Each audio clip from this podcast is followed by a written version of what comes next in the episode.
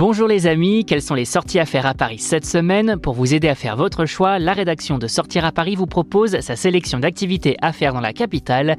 Exposition pastel au musée d'Orsay, Saint-Patrick 2023, Carnaval des femmes, pour en savoir plus, c'est par là que ça se passe. Quand le musée d'Orsay met à l'honneur les pastels, l'établissement culturel parisien vous invite à découvrir sa dernière exposition intitulée tout simplement Pastel du 14 mars au 2 juillet 2023. Une exposition qui se concentre ici sur un médium unique en son genre offrant des possibilités infinies de nuances et de dégradés. Et pour cause, en raison de sa matière mate et de son grain doux et velouté, le pastel permet de traduire parfaitement les textures soyeuses et vaporeuses ainsi que la fugacité de la lumière ou encore la vitalité d'un portrait grâce à l'éclat, la force et la pureté de ses pigments au total, plus de 500 œuvres vous attendent allant de Degas à Manet et l'occasion de redécouvrir l'usage du pastel dans l'art ainsi que ses techniques.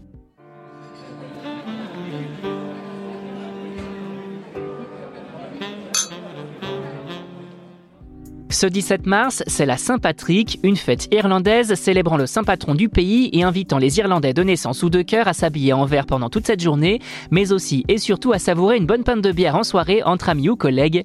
Et si vous ne savez pas où vous rendre pour faire la fête, la rédaction de Sortir à Paris vous propose ses meilleurs bons plans. Concerts, bars, spectacles, animations, films, balades, autant de belles choses à découvrir pour l'occasion pour s'immerger au sein de la culture irlandaise particulièrement présente à Paris et une bonne excuse pour sortir jusqu'au bout de la nuit.